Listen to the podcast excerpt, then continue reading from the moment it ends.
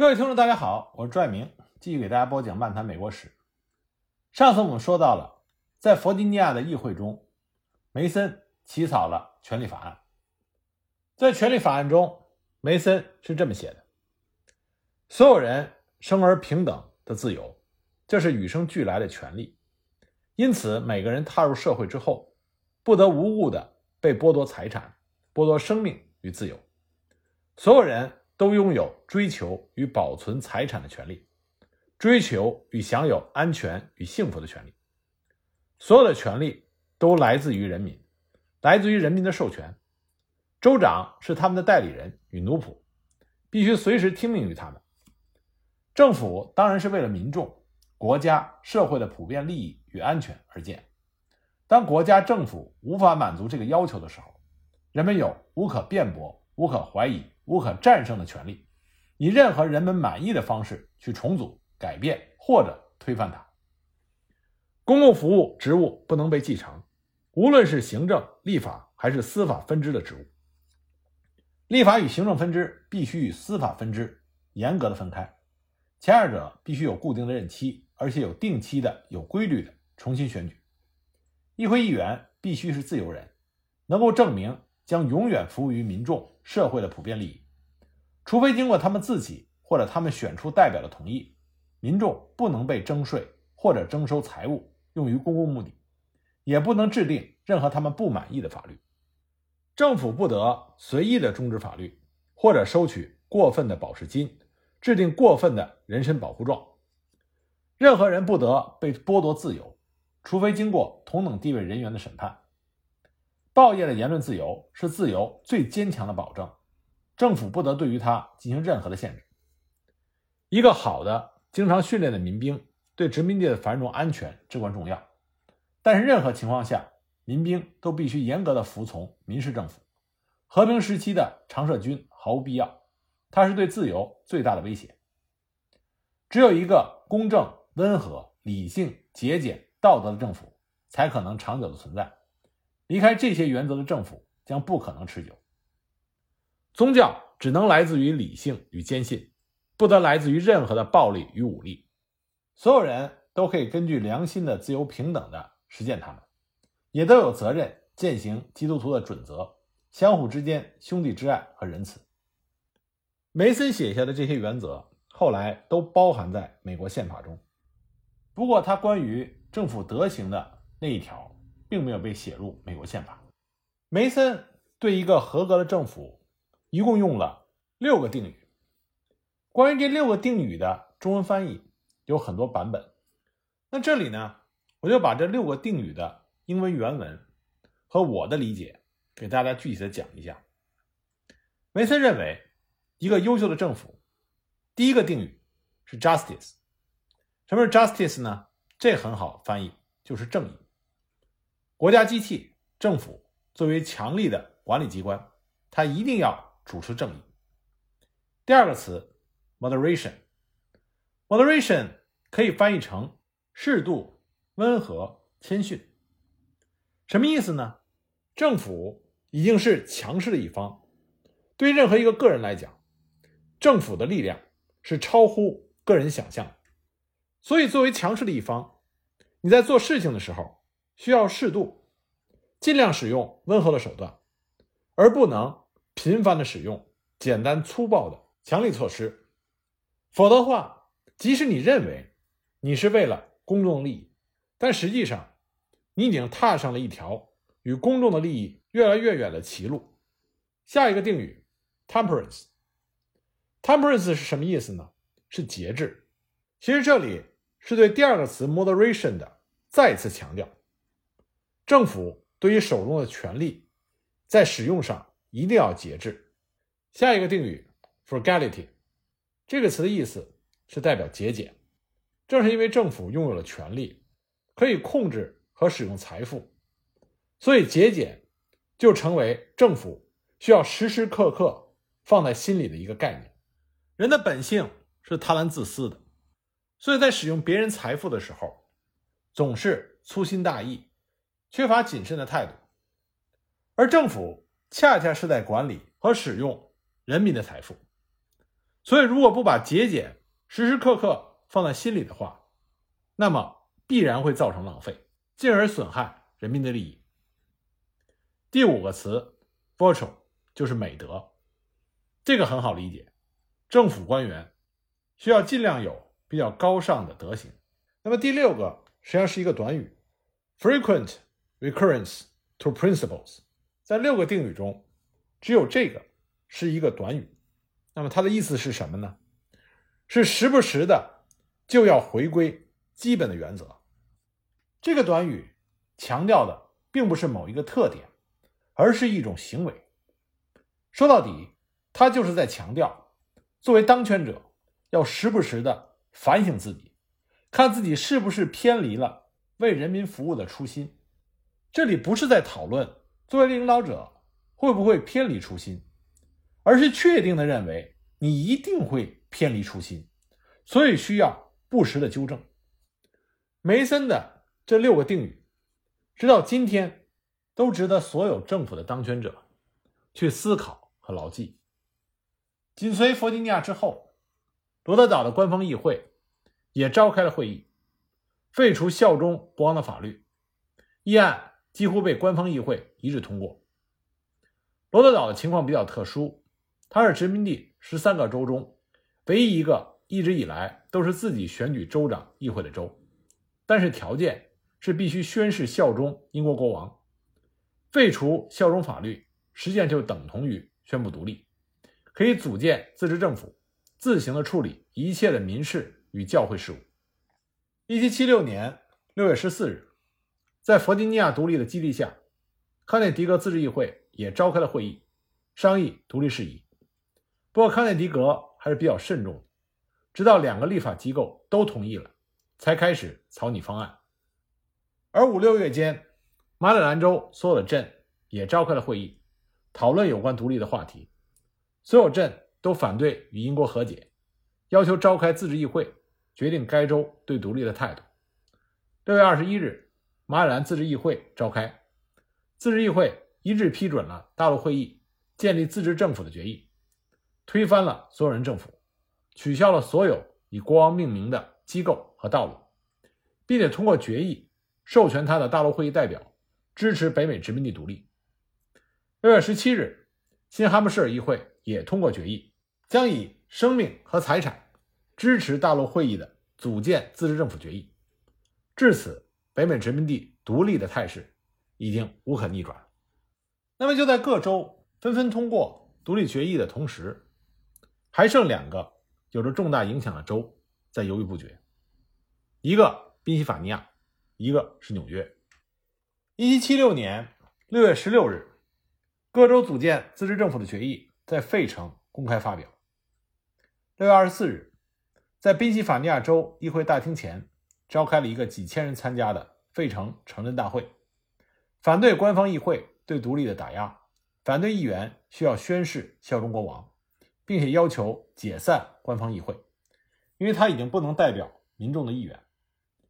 费城镇委员会与费城自由党人决定召集全州所有郡派出代表参加的自治议会，讨论这个重大的宪政问题，由全体的民众做出最后的决定。那么，宾州的官方议会一直在休会，他们休会到了六月二十日，复会之后，终于做出了一项与当前局势相符合的决议，就是新当选的议员不用宣誓效忠于国王。但是没有废除之前议员的效忠誓言，这实际上只是一种对自由党人的安慰。而自由党人一直要求宾州也执行大陆会议组建自治政府的决议，但是官方议会只是成立了一个委员会，并且希望大陆会议对这个决议提供更清楚的解释。这明显只是一种拖延的手段。而这个时候，迪克森也是犹豫不决，他渴望与英国和解，但他已经明白。和解无望，他不想独立，但是独立却是大势所趋。六月二十三日，费城郡与费城市的自治议会都表达了对官方议会的不满，认为他们已经无法代表民意。他勉强迎合大陆会议的决议，只是为了怕被自治议会所取代。而当前形势来看，自治议会一定要召开，因为这才是真正的民意。在官方议会上，要求大陆会议代表支持独立的提议再一次被搁置，而且继续要求他们必须反对独立。但是此时，包括迪克森在内的保王党人也不得不承认，自由党人对局势的判断是正确的，所有的和解希望已经破灭了。在保王党人的心中，他们也希望组建北美联邦，也希望与外国建立贸易关系，因为这些都将给他们带来财富和利益。可是，组建北美联邦与外国建立贸易关系，英国政府绝不会同意。在这种纠结的心态下，宾州的官方议会还是做出了决定，他们授权大陆会议代表有权决定是否支持独立。迪克森代表大陆会议代表在宾州的官方议会上发言，反对独立，但支持组建北美联邦，支持与外国结盟。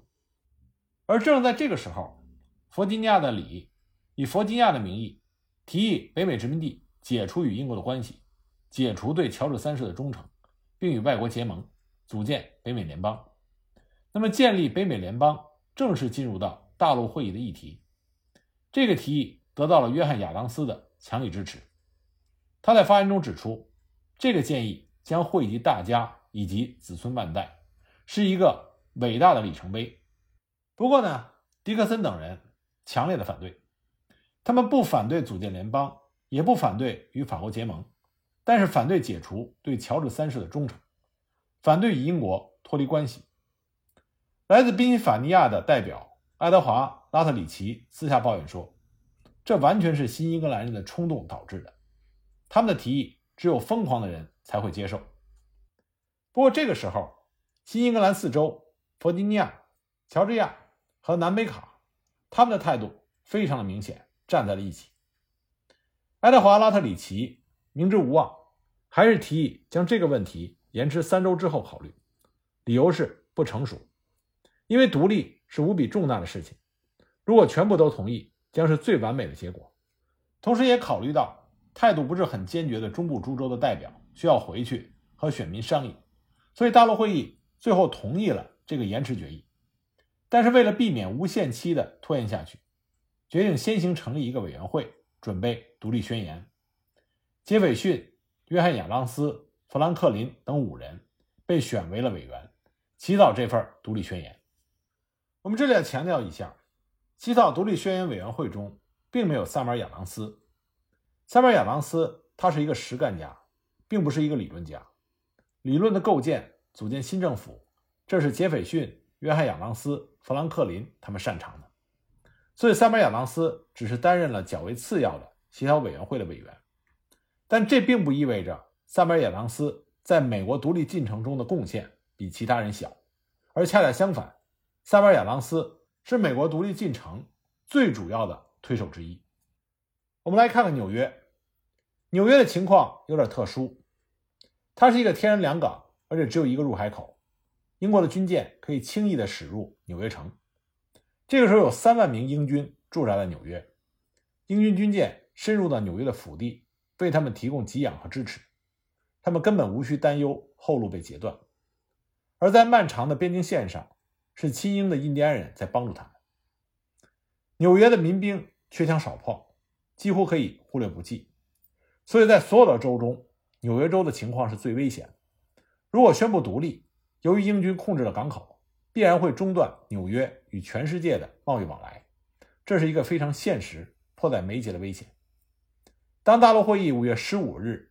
各州组建自治政府的决议通过之后，组建一个自治政府取代原政府，也成为纽约民众考虑的一个首要问题。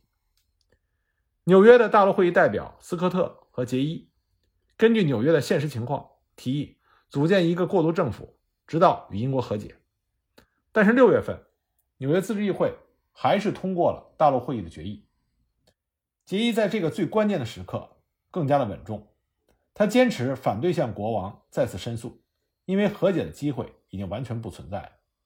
但是他也反对马上组建自治政府，因为一时无法完全消除议会中一些人对英国的感情。在他的力争下，为了慎重起见，自治议会最终还是同意了他的动议，由全纽约所有选区的选民选举自己的代表，并授予完全的权利召开会议讨论决定独立的问题。也就是让纽约的民众慎重的再考虑一次独立这件大事。这就是纽约的独立以最正式、最权威的方式来确定，虽然在时间上拖延了一些。那么到这里，剩下的唯一的一个州就是宾夕法尼亚。在各州纷纷独立的冲击之下，宾夕法尼亚虽然大多数的贵格派教徒不支持独立，而且贵格派教徒仍然是宾州人口的大多数，但已经无法阻挡独立的这种大势。当然，宾夕法尼亚官方议会的很多议员都是政府官员，剩下的议员也被效忠国王的誓言所约束，所以他们根本无法通过反对乔治三世的决议。富兰克林看到这种局面，就退出了议会。他的退出也使得议会的权威更加的低下。对于棘手的独立问题，官方议会为了自己能够不被这股独立的浪潮所淘汰，只能通过使参加议会的议员达不到法定人数。而长时间休会来回避，使得原本应该召开议会决定是否独立的日子拖延了两个月，而且似乎没有尽头。那宾夕法尼亚的自由党人就合情合理的要求召开自治议会，不仅要求重新选举议员，而且要求重新定义选举人的资格。六月十八日，宾州的自治大会终于召开，大陆会议五月十五日各州建立自治政府的决议被州自治大会。一致通过，而这个时候，德意居民来信要求获得选举人资格。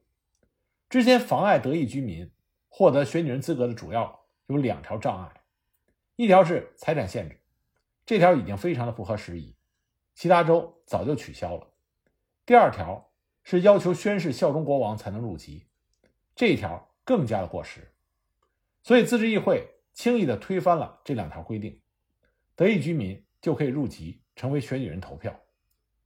滨州自治议会还通过了决议，响应华盛顿的号召，组建了一支六千人的飞行营军队，相当于今天的游击队员。二十四日下午，自治议会一个有关独立事务委员会的所有委员一致同意支持组建北美联邦与宣布独立。委员会将签名的副本送到了大陆会议。当迪克森看到这份副本的时候，知道自己的使命已经完成，宾州再也不需要他了。迪克森不久就辞去了大陆会议代表的职务，因为宾州这个最顽固的州签署独立宣言扫清了道路。至此，全部十三个州议会分别通过了独立的决议。